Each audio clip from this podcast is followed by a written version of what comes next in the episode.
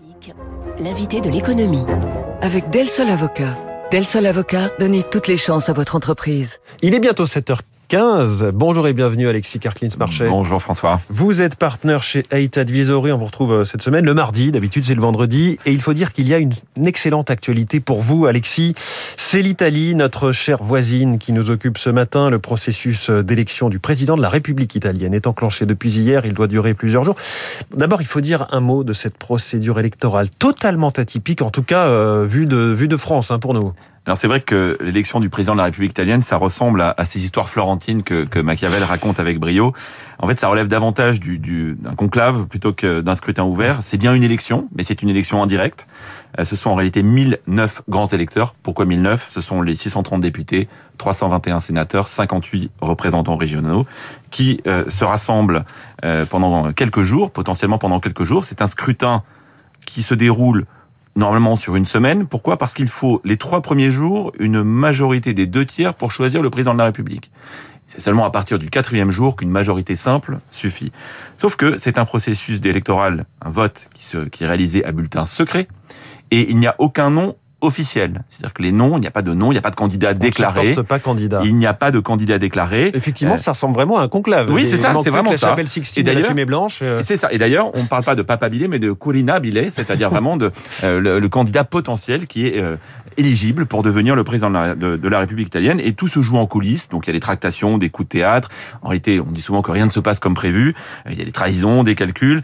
Et effectivement, dans tout cela, eh bien, il y a un candidat qui est favori, que nous connaissons, qui est Mario Draghi. Et pourquoi Mario Draghi est, est pressenti pour succéder donc au président Sergio Mattarella? Alors le, 3 février, le, mandat du président actuel de la République, donc Mattarella, prend fin et effectivement le favori, c'est bien Mario Draghi, qui se verrait même lui-même bien passer du Palazzo Chigi, donc le siège de la présidence du Conseil, au Palazzo del Quirinale, donc le Quirinal, le siège de la présidence de la République, parce que c'est une personnalité qui est reconnue, qui, euh, qui finalement fédère une grande partie des, des Italiens.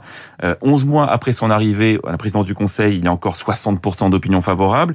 C'est un homme qui a une véritable dimension internationale reconnue, qui a été capable de faire un gouvernement de, un gouvernement d'union nationale. Et donc pour ces raisons-là, on sait que quelqu'un qui est reconnu pour sa probité, pour son expérience, euh, c'est un bon gestionnaire. Eh bien, il aurait, on le verrait bien, à la place de Mattarella, parce que euh, il faut dire que ce rôle de président de la République, on dit trop souvent, c'est un rôle symbolique. Oui. On le qualifie comme le président de la République allemande. allemande. Voilà, un rôle de représentation. Et, en réalité, il y a un, un, politologue italien qui a théorisé ça en disant que c'est un peu l'accordéon, hein, la présidence de la République en Italie. C'est-à-dire que si vous avez des partis forts, avec des majorités qui se dégagent, eh bien, dans les faits, le président de la République a un rôle moins important.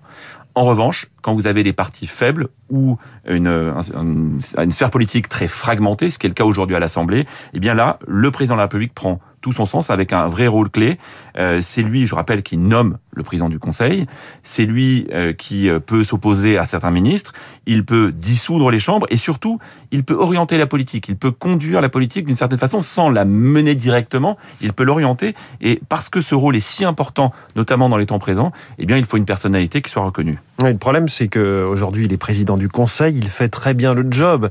Ça peut freiner cette candidature? Et oui, c'est presque son pire ennemi. Vous savez, là, encore Qui disait qu'en politique, le choix est rarement entre le bien et le mal, François, mais entre le pire et le moindre mal. Et donc le problème, c'est que bah, tout le monde aime beaucoup Mario Draghi, qu'on le trouve très bien à plusieurs endroits, et lui-même, même s'il n'a pas dit officiellement, encore une fois, qu'il était candidat, il a fait comprendre, alors c'est à travers certains mots qu'il serait très heureux, qu'il était à la disposition des institutions, que c'était un homme et un grand-père, donc montrant qu'il souhaitait l'être. Oui, on peut rajouter le facteur de l'âge, il a 74, ans, ça pourrait être une belle fin de carrière. Exactement, euh, Matalella par exemple à 80, 80 ans, donc ce sont des rôles euh, où il faut avoir de, l'expérience. Et, il faut avoir 50 ans minimum. Et très clairement, très clairement, euh, encore une fois, Mario Draghi remplit, remplit ces, ces critères-là, sauf que beaucoup d'Italiens, et notamment certains partis, s'inquiètent de son passage d'un palais à l'autre. Pourquoi? Parce que euh, l'Italie, d'un point de vue politique, depuis 11 mois, est plutôt stabilisée. Or, le départ de Mario Draghi fait craindre la remontée d'incertitudes, des risques, d'abord un risque politique, la fin de l'Union nationale que l'on observe euh, depuis euh, ces 11 mois, depuis février dernier, son arrivée euh, à la présidence du Conseil, et d'autre part des risques économiques. Pourquoi? Pas parce que quand Mario Draghi est arrivé à son poste, eh bien, il a été finalement choisi pour deux raisons, parce que sur le plan économique, parce qu'il était indiscutable pour essayer de transformer le pays, pour conduire un certain nombre de réformes, mais aussi, et j'ai presque envie de dire surtout, pour réaliser le plan de relance, pour exécuter le plan de relance européen. Je rappelle que l'Italie est le premier bénéficiaire du grand plan de relance qui a été euh, décidé euh, au début de la pandémie. Presque 200 milliards d'euros Oui. qui doivent être investis pour moderniser un pays qui, euh, qui a pas mal de retard. À Donc, comparer aux 40 milliards que, que reçoit, est en train de recevoir la France. 40 milliards pour la C'est France. presque un tiers. C'est presque un tiers du l'ensemble du plan de relance. 750 milliards au total en Voilà. Europe, 200 milliards pour, Pour l'Italie. Ça avait été attribué comme ça parce qu'on savait qu'elle avait une faiblesse qu'il fallait un petit peu compenser de manière, enfin surcompenser. Exactement, En notamment en matière d'infrastructure, Ouais. en matière de modernisation de, de l'administration. Et donc, euh, eh bien, c'est pour cette raison, entre autres, que Mario Draghi avait été choisi. Euh, qui d'autre pour, euh, pour briguer la présidence de la République si ça n'était pas Mario Draghi? Alors, il y a un candidat presque non déclaré qui est une prolongation de Sergio Mattarella. Alors lui, Mattarella a indiqué qu'il souhaitait prendre sa retraite. Il a encore une fois 80 ans, donc souhaitait maintenant se, retirer. Sauf que euh, c'est déjà arrivé par le passé, notamment son prédécesseur, Napolitano, qui avait dépassé, je crois, l'âge de 80 ans et qui avait dit qu'il souhaitait partir. Et en réalité, comme il n'y avait pas d'unité, eh bien, il avait prolongé de presque deux ans son mandat. Donc, euh, Mattarella pourrait prolonger. Euh, si ça n'était pas le cas, d'autres noms circulent. On parle d'un ancien président du Conseil, euh, Giuliano, Amato, qui est euh, une personnalité là encore qui, euh, qui est relativement reconnue. Euh, vous avez aussi des, un certain nombre de, femmes qui sont citées. Par exemple, la garde des Sceaux, Marta Cartabia, qui est une, une personnalité reconnue. Il y a plusieurs, il y a une diplomate également, Elisabetta Belloni. Il y a quelques noms qui circulent, mais encore une fois, ces noms qui circulent, ce sont des supputations. Euh, ce sont le, ça sera le fruit de, de tractations et pour l'instant, il n'y a pas de nom qui, en dehors de Mario Draghi, Ouais. qui, qui se dégage. Alors faisons un point sur l'état du pays. Vous avez parlé de ce plan de relance, des réformes initiées par Mario Draghi. Où en est l'économie italienne aujourd'hui, Alexis? Eh bien, il y a les éléments positifs, il faut le reconnaître, François. D'abord, euh, l'optimisme est revenu. Euh, il y a une forme d'optimisme. Le climat des affaires, j'ai eu l'occasion de- d'aller en Italie deux, deux fois depuis euh, l'arrivée de Mario Draghi, et effectivement, on le sent quand vous discutez avec euh, les investisseurs, quand vous discutez avec les entreprises, une forme de confiance, une forme d'optimisme est, revenue. Et, d'ailleurs, The Economist, le, grand hebdomadaire britannique, qualifiait l'Italie de, de pays de l'année à la fin de l'exercice 2021.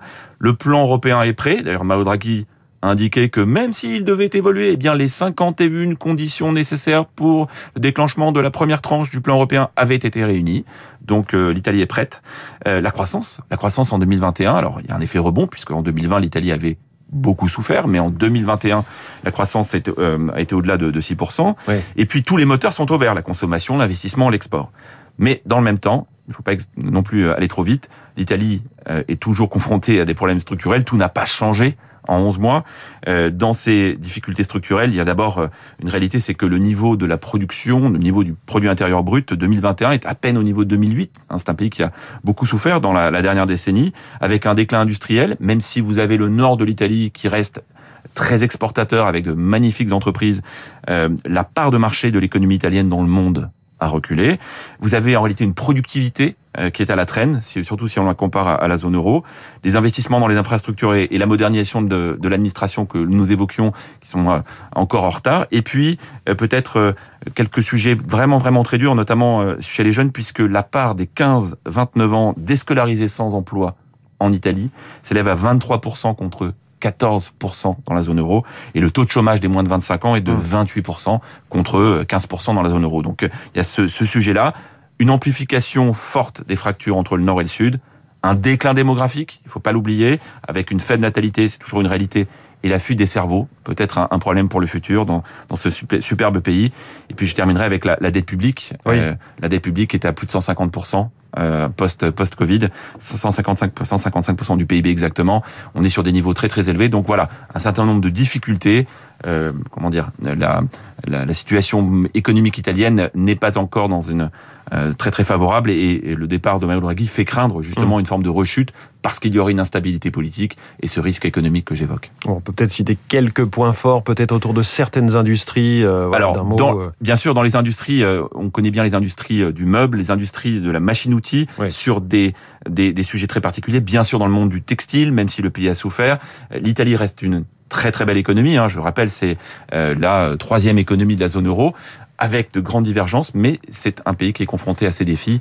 Et, euh, et c'est pour ça que le rôle du président du Conseil, et peut-être du président de la République, Ouais. est si important pour continuer de créer les conditions que ce pays se relève, parce que c'est effectivement un pays euh, assez extraordinaire. Abemous euh, Papam, on n'en est pas encore là, mais sur Radio Classique, on peut dire euh, Abemous Karklins ce matin, 7h24, Alexis Karklins-Marchais.